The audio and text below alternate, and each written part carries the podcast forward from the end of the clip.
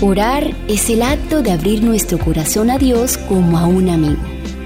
La oración no baja a Dios hasta nosotros, antes bien nos eleva a Él.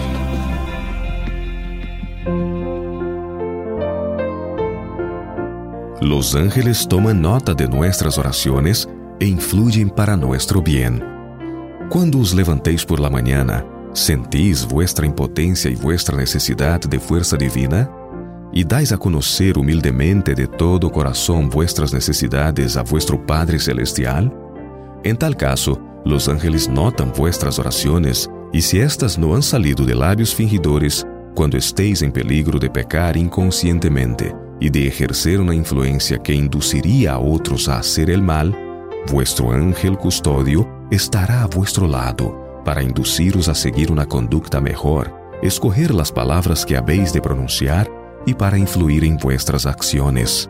Se não os considerais em peligro y si no orais por ajuda e fortaleza para resistir las tentaciones, os extraviaréis seguramente.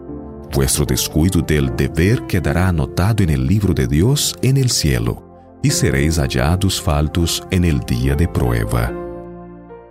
Dulce dulce.